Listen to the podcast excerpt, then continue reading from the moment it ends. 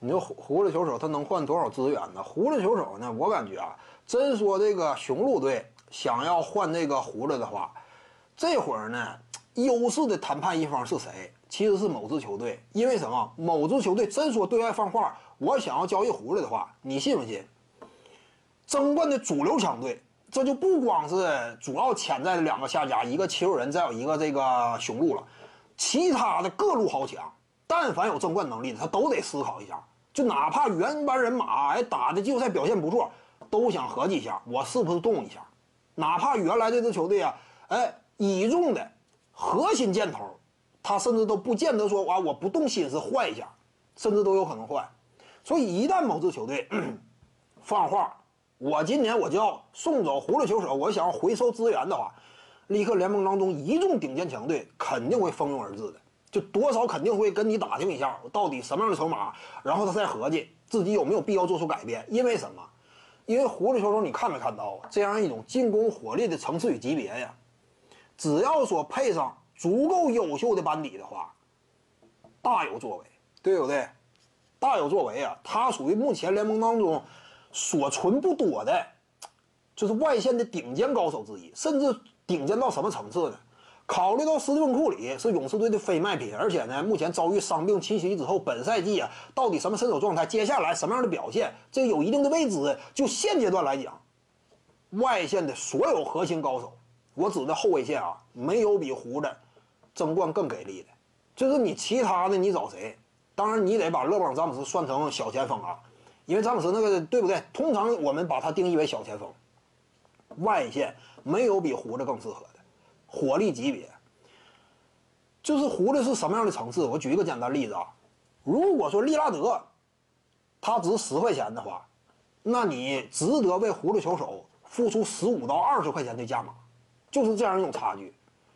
就真实就争冠级别来讲，狐狸真说有一个合适的班底的话，有一个合适的巨星搭档，绝对够用了。那因此呢，你说换回来什么级别的筹码呀？由于多家竞争，这就导致什么？供需关系并不并不平衡。这是什么？通常来讲，在交易市场里，这属于狮子大开口的好时机呀！我就尽可能的多要价。你这块都不一定能够挺住啊！说你还有资格跟我谈判桌上嬉皮笑脸的，你跟我砍价，那某支球队肯定是冷脸以对，对不对？就这个这价价码，你爱要不要？肯定是这样。那就看哪支球队更加急迫了。我感觉雄鹿队更加急迫，除了字母哥不动以外，其他的大部分甚至都可以说哈拆散，说哈拆散，你要谁给谁。哪怕给到你手里之后，你感觉没用，你再往外交易，你再换选秀权都可以。对那除了字母哥以外，其他全不是这个非卖品，米德尔顿之类的都可以送走。当然，我要是雄鹿的话，我会尽可能琢磨一下，就是是不是。保留一下三巨头的可能，但如果说某支球队就是咬死了，对不对？因为你不拿米德尔顿，你恐怕这个交易也不太 不太好办。你不拿米德尔顿，你大小洛佩斯换呢？那谁要啊？对不对？米德尔顿肯定是在筹码当中。我就是双核，字母哥加狐狸绝对够了，争冠绝对够了。就现在这个时代啊，这俩这搭档的话，相当强势。那我认为他俩真说组合到一块儿啊，形成的战斗力规模高于詹姆斯加浓眉。真是高于詹姆斯的加浓眉，因为他俩年龄结构不像说詹姆斯他这个，因为詹姆斯巅峰基本上已过嘛，你这个年龄结构就很理想。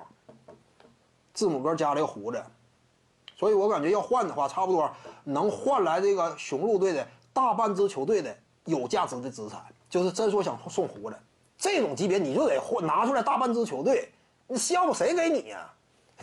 就看雄鹿队怎么办了。我要是雄鹿就说哈。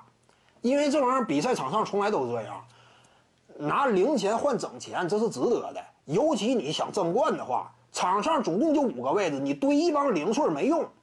二十个一般般的球员，他都不如两个，就是真正说场上我能够发挥关键作用的，对不对？这两个带三个龙套形成的战斗力级别，跟你守过五十个龙套，都比你强多了吗？你五十个龙套你不能一块上啊？但人家五个人呢，有两个顶尖巨星。带动起来的战斗力啊，争冠级别。